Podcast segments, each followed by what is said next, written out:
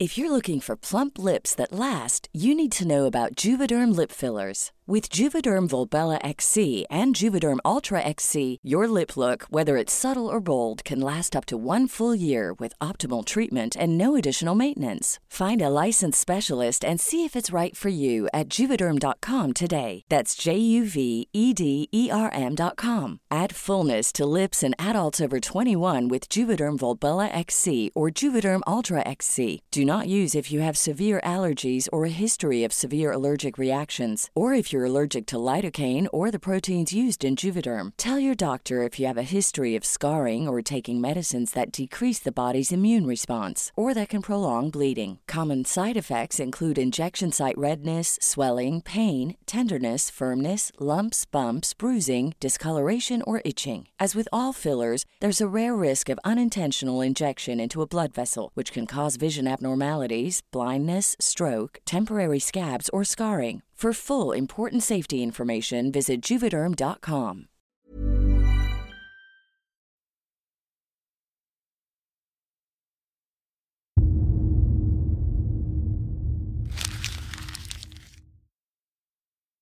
Seguirle el ritmo al país no es cosa fácil, pero en este espacio intentaremos, semana a semana y en 25 minutos, comprender juntos lo que sucede en el territorio que habitamos. Esto es Semanario Gato Pardo y yo soy Fernanda Caso.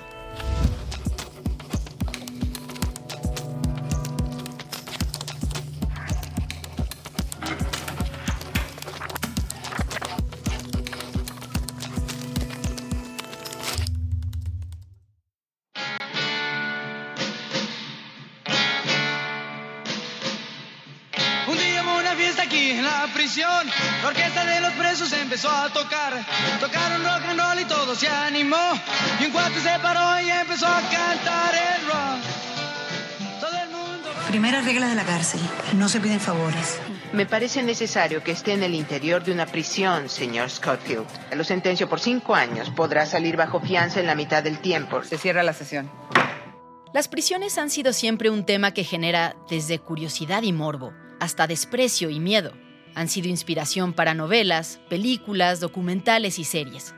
Pero tratándose de las personas que viven ahí dentro, más allá del momento en que son sentenciadas o salen en libertad, poco se habla en los medios de comunicación. En Semanario Gato Pardo decidimos hacer una pausa a las noticias de coyuntura para hablar de un tema que, sin acaparar titulares, tiene una enorme relevancia social. Hoy hablaremos de las prisiones en México, sobre todo de las personas inocentes que están siendo encarceladas. En este episodio me acompaña Fabiola Vázquez, quien es una de las investigadoras del semanario e hizo una parte importante de la investigación de hoy. Hola, yo soy Fabiola. Les platico que cuando estábamos buscando qué enfoque darle a este episodio, entre las discusiones surgió una noticia de hace tiempo, un anuncio que hizo López Obrador y que en su momento generó muchísimo debate, pero que con el paso de los días se fue olvidando. Les informo que está en el Congreso una ley de amnistía para proteger a quienes están en las cárceles que no son sentenciados desde hace mucho tiempo, por ejemplo, mujeres, indígenas, Hace justamente un año, el presidente López Obrador anunció que firmaría un decreto con el que ciertos grupos vulnerables podrían salir de prisión. Personas indígenas a quienes no se les hubiera brindado un traductor adecuado en el juicio. Adultos mayores de 75 años que hayan cometido delitos no graves. Personas de más de 65 años con enfermedades crónicas. Presos que hayan sido torturados según el protocolo de Estambul. La mayoría de los grupos mencionados en el decreto ya estaban incluidos en la ley de amnistía. Sin embargo, el presidente incluyó una categoría nueva que generó especial polémica, las personas que están en la cárcel sin sentencia. Miles de personas salieron a aplaudir al presidente por esta medida, pero también hubo quienes lo criticaron fuertemente, argumentando que el presidente pondría en la calle de nuevo a los delincuentes. Oye, te hablo desde la prisión.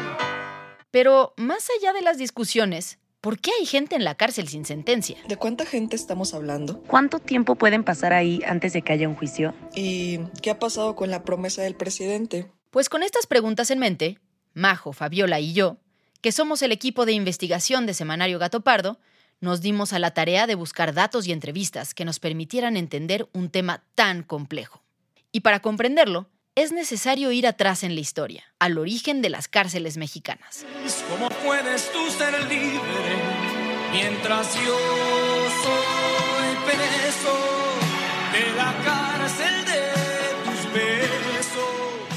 Si tuvieras que definir una historia de las cárceles en México, ¿en dónde empezarías? Mira, yo creo que el sistema penitenciario se fundó prácticamente cuando se fundó el Estado mexicano. Tenemos una relación sumamente intrínseca entre constituirnos como un país independiente, como una nación absolutamente soberana y recargar mucha de esa soberanía, de esa autonomía en nuestro propio sistema punitivo. La voz que escuchas es la de Ángela Guerrero, quien es maestra en Sociología Política por el Instituto José María Luis Mora. Ha sido asesora de derechos humanos para el gobierno de la Ciudad de México y actualmente es la fundadora y coordinadora general de SEA Justicia Social, una organización encargada de la defensa de derechos humanos y la búsqueda de la reinserción social de personas privadas de la libertad. ¿Y por qué razón es que la historia empieza y porque tenemos un elemento clave político, pues, donde este sistema punitivo, donde las cárceles legitiman muchas de las acciones de los gobernantes que hemos tenido? Es la forma en la que tienen de mostrar, uno, que hay la fuerza suficiente para gobernar, dos, para mostrar consecuencias a la ciudadanía, al pueblo en general, en dado caso de que no se cumpla con la ley, y esto es importante, ¿no? Pareciera que dentro de la columna vertebral de este país se incrustó el que se cumpla la ley con base en el miedo y no en el entendimiento del respeto al otro. Las primeras cárceles de las que se tiene registro en México datan de la época colonial específicamente de 1525.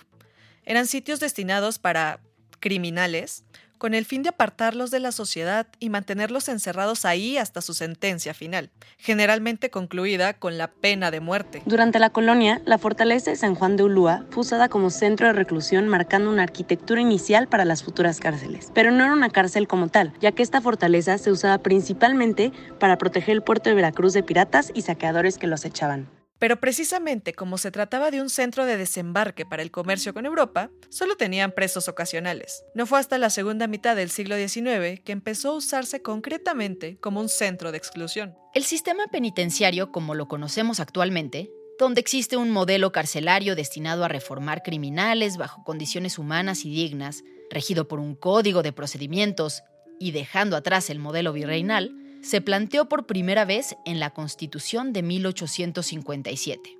En 1900, Porfirio Díaz inauguró el Palacio Negro de Lecumberri, el primer centro de reclusión diseñado específicamente para recluir y, entre comillas, regenerar delincuentes. Las paredes de esta cárcel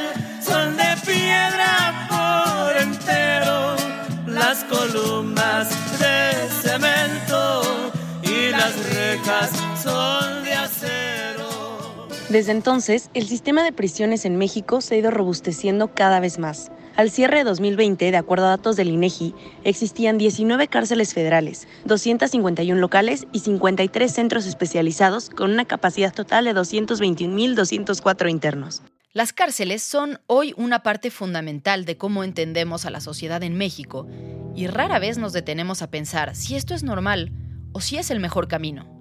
Sin embargo, a nivel mundial hay países que ven las cosas de manera muy distinta y no necesariamente hay una correlación directa entre el número de delitos en un país y el número de prisioneros que hay. En México hay 156 personas presas por cada 100.000 habitantes. 156. En Francia, esta cifra es de 108. En Angola es de 80. En Suiza es de 76. En el Congo es de 27. Por otro lado, la cifra en Estados Unidos, el país con más personas presas del mundo, es de 640 internos por cada 100.000 habitantes. Así que no, no hay una regla. Hay países con alta criminalidad y bajo número de prisioneros, países más tranquilos con muchas personas en prisión y al revés. En el caso mexicano, las cárceles ocupan un lugar central en la forma en la que entendemos el pretendido orden social. Y ante el constante crecimiento en la inseguridad, La solución que como país parecemos haber elegido es que cada vez haya más personas en las cárceles y acomode lugar. Es decir, cada vez es más fácil meter legalmente a una persona a la cárcel sin pruebas. Si vemos la película completa a nivel normativo, pues claramente estamos dando pasos hacia atrás porque seguimos por esta ruta en la que decir, ah, bueno, pues sí, vamos a poner todo como prisión preventiva oficiosa y todos los que den un paso en falso van a la cárcel. A ver, pero ¿Qué es esto de la prisión preventiva oficiosa? La prisión preventiva es una medida cautelar contemplada en el Código Nacional de Procedimientos Penales en su artículo 155, que implica que el imputado lleve su procedimiento en prisión como medida para evitar que se sustraiga de la acción de la justicia. Para hablar a profundidad de ello, nos acompaña Netzaí Sandoval, quien es experto en juicio de amparo, fue ganador del premio Sentencias 2021 dentro del mejor equipo litigante en la defensa de migrantes y refugiados y actualmente es director general de la Defensoría Pública Federal y profesor en la Universidad Iberoamericana. La prisión preventiva oficiosa la podríamos llamar una figura inconvencional una herramienta que vulnera derechos humanos y esto tiene que ver con que es una especie de camisa de fuerza, es decir, obliga a los jueces a poner en prisión a una persona sin tomar en cuenta las circunstancias particulares del caso. Es decir, cuando a una persona se le acusa de ciertos delitos que están en el 19 constitucional, en la lista del 19, se tiene que ordenar la prisión aunque el juez no quiera. Es tan fácil en México incriminar a una persona inocente que amenazar con cárcel a ciudadanos se ha convertido en una práctica común para los cuerpos de policías, según han reportado diversos medios y activistas.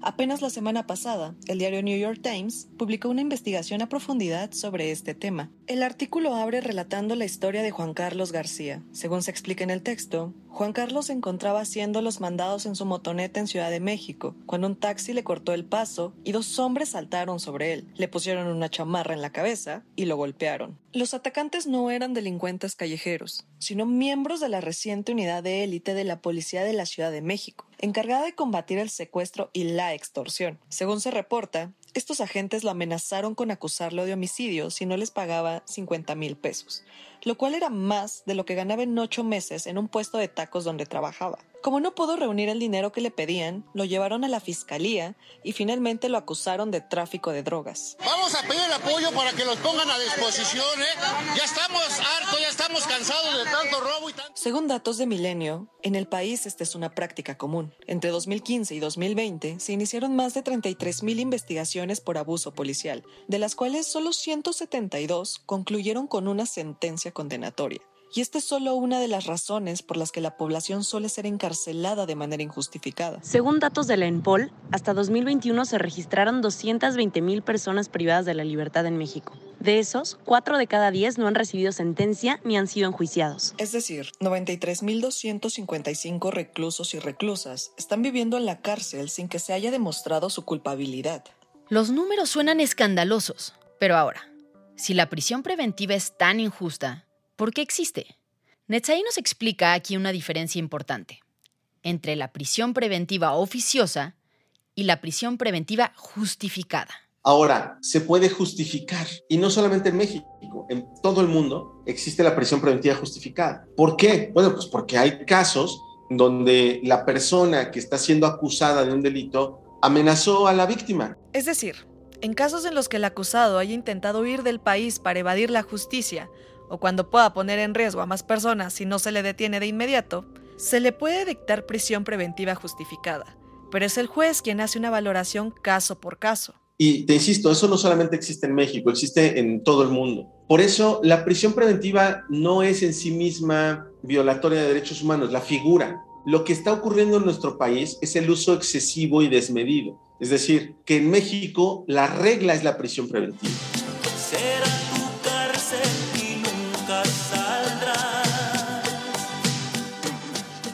Tal como lo plantea Netzaí, este método se ha vuelto un problema del sistema penitenciario, pues ha transgredido la barrera de la prevención para volverse, en la mayoría de los casos, violatoria de derechos humanos. Hay una estadística también de INEGI que dice que de las personas que ya están sentenciadas hoy en día, o sea, del 100% de los que ya están condenados, el 23.9%, o sea, casi el 24%, estamos hablando de una cuarta parte de la población penitenciaria, ¿no? Tuvo que esperar más de dos años a que se le dictara su sentencia. Entonces, ¿qué problema estamos resolviendo? La duración excesiva de la prisión preventiva. En los últimos años, la lista de delitos que ameritan prisión preventiva oficiosa ha ido aumentando. En todos estos delitos, basta el señalamiento de la Fiscalía para mandar a una persona a prisión, sin que un juez pueda oponerse. Y mientras que en esta lista hay algunos delitos muy sensibles, como el abuso sexual de menores, hay otros que difícilmente justifican esta medida. Robo de casa habitación,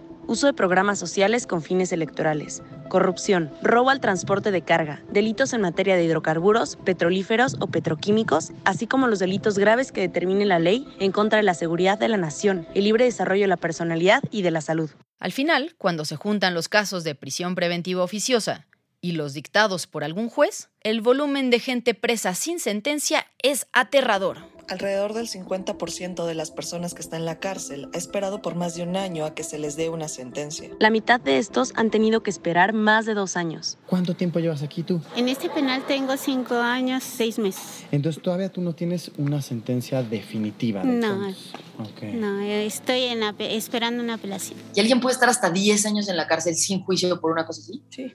Lo que más he visto yo en la cárcel justo son estos casos de gente que roba donde no hay una víctima directa y no sé, les ponen 5 mil, 2 mil, 3 mil, 4 mil pesos de fianza para que salgan y no lo pueden pagar. Saskia Niño de Rivera es especialista en temas de criminología y presidenta de la organización Reinserta a un Mexicano, que se encarga de brindar espacios seguros y oportunidades de reinserción social a personas que salen de las cárceles. Por el trabajo que hace, pasa mucho tiempo recorriendo prisiones y conviviendo con los internos. Saskia nos cuenta que uno de los grandes problemas de la prisión preventiva justificada, es decir, aquella que los jueces imponen, tiene que ver con el dinero, pues para que un juez autorice llevar el juicio en libertad, usualmente le exige a la persona una fianza que, aunque sea baja, suele ser impagable para la mayoría de la población. Vaya, de las personas privadas de la libertad que siguen en proceso por delitos no graves, muchas tienen fianzas o reparaciones del daño de 2, 3, 4, 5 mil pesos que no han podido pagar y por eso no han salido. Y aquí es donde entraría el decreto del presidente López Obrador, que prometía que las personas que tienen más de 10 años en la cárcel sin sentencia puedan salir. En este caso, esta iniciativa en particular, tiene que ver con la gente humilde que no fue asistida, que no tuvo abogados, es dejar en libertad a indígenas que eh, están en las cárceles de manera injusta. Es cierto que la intención es buena, pero ¿en realidad sería la solución? Saskia menciona tres problemas que podrían obstaculizar la implementación. Uno de dinero, otro de capacidad de los jueces y el tercero, un problema entre los estados y la federación. Empecemos por el del dinero. Pero el presidente no habló de libertad, el presidente habló de excarcelación, lo cual implica medidas alternas a la pena privativa, brazalete, arresto domiciliario, estas medidas alternas. Entonces, el brazalete cuesta un dineral. Mucha gente puede salir este, con brazalete, pero no lo hacen porque no tienen el dinero para pagar el brazalete. Entonces, lo que va a pasar es lo que va a pasar con la ley de amnistía. El qué queda claro, el cómo es, pues, va a quedar para cierta gente, gente que pueda pagar abogados, gente que se pueda mover, gente que conozca un poco más o que tenga más conocimiento de sus derechos, porque los abogados defensores de oficio no lo van a lograr hacer. Usted es abogado en derecho, ¿no? Sí, señor. Pues me extraña, compañero, porque cualquiera que sepa algo de derecho se da cuenta que esto está todo chueco. Es decir, aún con el decreto, salir de prisión aún estaría limitado por el dinero pues tanto las fianzas como los brazaletes y los abogados son muy difíciles de pagar para la mayoría de las personas en prisión. Y sí, no hay duda de que quienes llegan a la cárcel, en su gran mayoría, son personas muy pobres. Ángela, la directora de la organización, sea Justicia lo cuenta así. En Sea Justicia hicimos un estudio el año pasado eh, donde identificamos que solamente en la Ciudad de México el 30% de todas las personas que están en prisión vienen de 25 colonias. En la ciudad hay 1.800 colonias. Y esas colonias son las que tienen mayor nivel de pobreza y mayor nivel de desigualdad. Cerca del 70% de la población carcelaria cuenta únicamente con educación básica. 3.3% pertenece a una comunidad indígena. Casi el 30% 90% de las personas en la cárcel están ahí acusados de robo. El segundo problema del que habla Saskia tiene que ver con el número de jueces que hay para atender la inmensidad de casos pendientes. Somos uno de los países más bajos per cápita de cantidad de jueces por privado de la libertad. El tema que sea, se puede hacer, se puede hacer, claro que se puede hacer. El tema es quién lo va a hacer, porque eso no lo han dicho. O sea, a mí lo que me preocupa es que se vuelva un tema de pues consigan su abogado y que su abogado haga todo el papeleo. Sí, pero entonces eso tiene un costo. Y tiene costos de 10, 15, 20, 25 mil pesos. Y el tercer problema tiene que ver con que el decreto es un instrumento federal, mientras que la mayoría de los delitos menores por los que la gente está en la cárcel son delitos locales como el robo. Para Saskia, la solución sería que se aprobaran leyes a nivel local que limiten de manera tajante el tiempo que una persona puede pasar en la cárcel sin sentencia y que sean los propios gobiernos quienes determinen qué personas pueden salir, sin necesidad de que los internos lleven todo el litigio. Lo eficiente sería que manden y el mismo órgano desconcentrado de readaptación social haga el papeleo y todo para excarcelar a estas personas, en vez de que ellos tengan que buscar un abogado que les haga los papeleos, ¿no? Porque eso es un tema de recurso. Pero bueno, todo esto sería un camino solo en caso de que López Obrador efectivamente firmara el decreto que anunció hace ya más de un año. Mientras tanto, ¿qué ha pasado? Bueno, pues no todo son malas noticias. Resulta que en febrero, la Suprema Corte aprobó un proyecto que permite revocar la prisión preventiva oficiosa cuando una persona lleva dos años sin sentencia para ciertos delitos. Netzaí, el abogado defensor de derechos humanos a quien entrevistamos, fue una pieza clave en este litigio y nos cuenta sobre él. Mucha gente que se encuentra actualmente en prisión preventiva podría obtener el beneficio de la amnistía si está acusado de uno de estos delitos, como pues temas de, ¿no? acusados de portar marihuana o de temas de interrupción del embarazo, personas indígenas que no tuvieron acceso a una defensa adecuada o a un traductor, ¿no? Entonces, en esos casos, la persona, aunque todavía no sea juzgada, va a poder obtener el beneficio de la amnistía. Ahora, los jueces de todo el país, federales y locales, están obligados a otorgar esa audiencia de revisión de medidas cautelares y valorar si tienen que poner en libertad o no a las personas, pues al cabo del plazo constitucional de dos años. Digamos, hay una buena esperanza de que se traduzca en que los juicios van a ser más rápidos de ahora en adelante. ¡Ganamos! ¿Qué es lo que hay que valorar? Eso es relevante también. La propia Corte está diciendo que al cabo de dos años, lo que se tiene que valorar es quién es el culpable o quién es el responsable de que se retrasó el juicio. Si el juicio se retrasa por culpa de los jueces, la persona tiene que ser puesta en libertad. Ahora, si el juicio se retrasa más de los dos años por culpa de la defensa, porque hay una estrategia dilatoria, entonces la persona no va a ser puesta en libertad. Es decir, si el imputado es el que está provocando que se retrase el juicio, ahí no se le va a poner en libertad. La justicia pronta y expedita es uno de los grandes pendientes en el país, porque mientras las prisiones están llenas de personas inocentes, por otro lado, la mayoría de los responsables de los delitos no llegan nunca a la cárcel. Este será un tema que desafortunadamente seguirá dando mucho de qué hablar, y en Gato Pardo lo seguiremos muy de cerca para mantenerte informado. Muchas gracias por habernos escuchado y gracias también a quienes hicieron posible este episodio. Alejandra González Romo, Guillermo Sánchez y Sandra Barba en la selección de temas y elaboración del guion. A Joaquín León en el diseño creativo. María José Vázquez y Fabiola Vázquez como asistentes de investigación y Pablo Todd de Mano Santa por la producción sonora. Nos encontramos aquí mismo, la próxima semana, en Semanario Gato Pardo. If you're looking for plump lips that last, you need to know about Juvederm lip fillers. With Juvederm Volbella XC and Juvederm Ultra XC, your lip look, whether it's subtle or bold, can last up to one full year with optimal treatment and no additional maintenance. Find a licensed specialist and see if it's right for you at juvederm.com today. That's J U V E D E R M.com. Add fullness to lips in adults over 21 with Juvederm Volbella XC or Juvederm Ultra XC. Do not use if you have severe allergies or a history of severe allergic reactions, or if you're allergic to lidocaine or the proteins used in Juvederm. Tell your doctor if you have a history of scarring or taking medicines that decrease the body's immune response or that can prolong bleeding. Common side effects include injection site redness, swelling, pain, tenderness, firmness, lumps, bumps, bruising, discoloration, or itching. As with all fillers, there's a rare risk of unintentional injection into a blood vessel, which can cause vision abnormalities, blindness, stroke, temporary scabs, or scarring. For full important safety information, visit juvederm.com.